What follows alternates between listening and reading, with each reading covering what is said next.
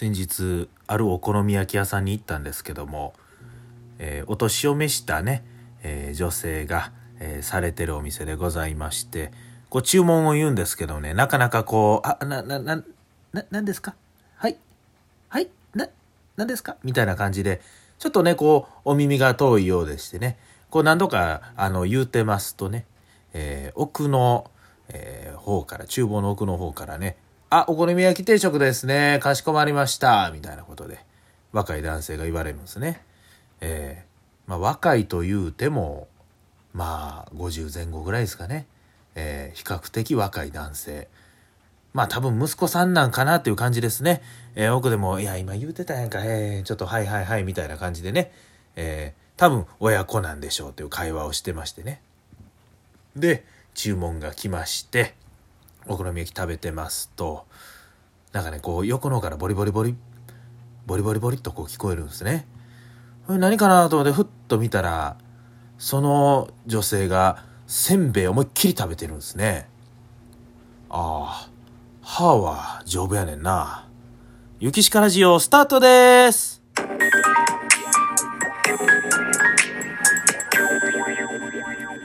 雪しかラジオ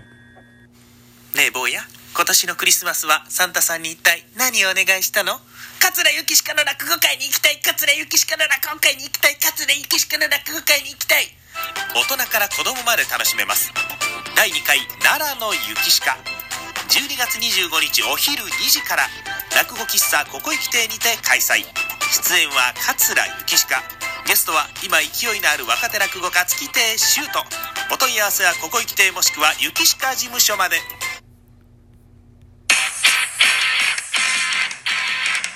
雪しかラジオ。いやちょっとですね私落ち込んでおりますね。はい。どうも桂雪しかです。ね冒頭からなんやということなんですけども。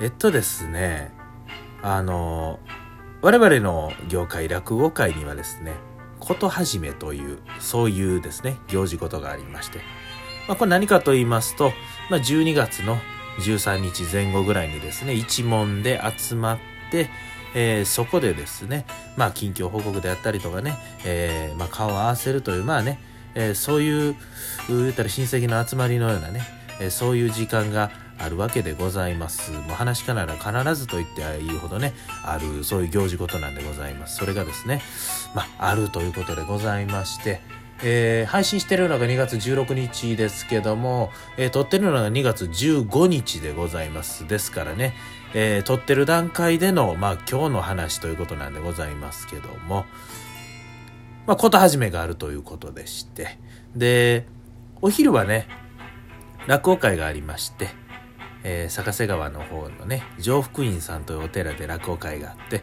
えーとてもね温かいお客様でね、えーすごく、えー楽しくおしゃべりさせていただきまして、えーそしてですね、えーその主催者のねえー方にもね、ちょっとこの後一杯行きませんか？みたいなこと言うてもらったんですけど、いや、ちょっとね、この後こと始めなんですよ、的なことを言うてね、えー大阪へ向かいまして。でですね、6時スタートやったんですね。大阪の方で6時スタートでちょっとありますよってなことやったんですけど、まあお昼の仕事あるんで、ちょっと遅れるかもしれませんって言ってたんですね。ちょっと遅れるかもしれませんって。ただですね、なんと着いたのがね、5時半ぐらいなんですね。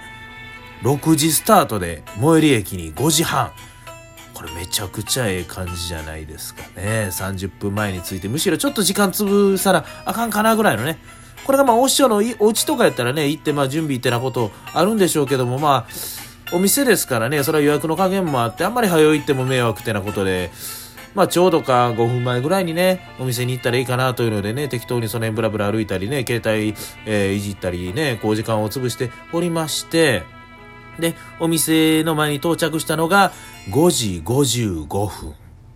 5時55分ですよ。5分前行動。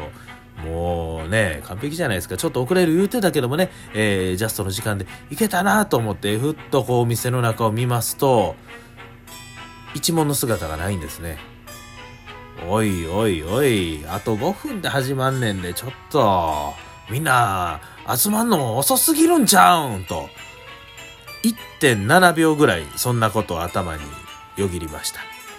そして1.8秒目からは自分を疑い始めまして、あれ？ちょっと待てよ。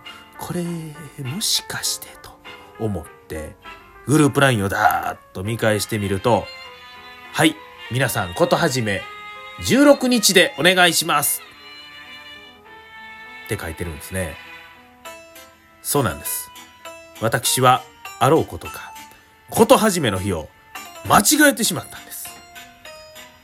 ですから、この配信している16日、8時に配信されてると思うんですけども、このゆきひかラジオは。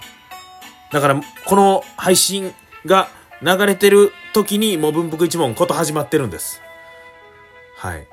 ちなみにその時間私は何をしてるかというと、ちょっと鳴り物の仕事でありまして、こと始めに行けないということでございまして。もともとね、あの僕、ちょっとこの日予定無理ですわって送ってたんですよ。ね。じゃあ分かった分かったということで、行かへんことになってたんですけど、何を思ったかね。ふっと、あ、やっぱり行けますって送ったんですよ。これやっぱり行けますって送って、俺時間間ち、日間違えてて、やっぱり行けませんって送って。みんな思ってると思いますね。雪しかなんやねんコツなんやねん、おい。わけ分かれへんな。みんな思ってると思います。はい。僕もね、わけ分かりません。はい。いや、これそもそもね、大体、なんかね、こう、一問で集まる時って、お昼とかが多いんですね。ええー、で、僕なんとなく、こと始めは15日だっていう謎の、ね、誰からの情報かもわからない謎の思い込みをしてて15日だと。お昼だと。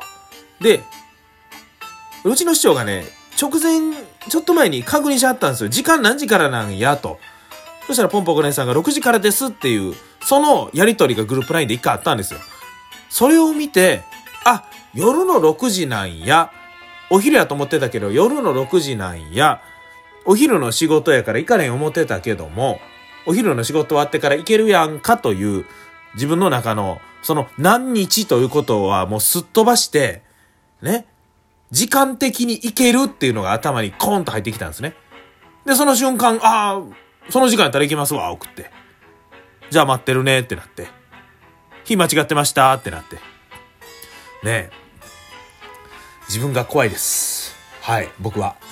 ええ。16日って思いっきりね、グループ LINE で言うてたのにね、15日にお店の前に行くと。ねえ。何なんでしょう、これは。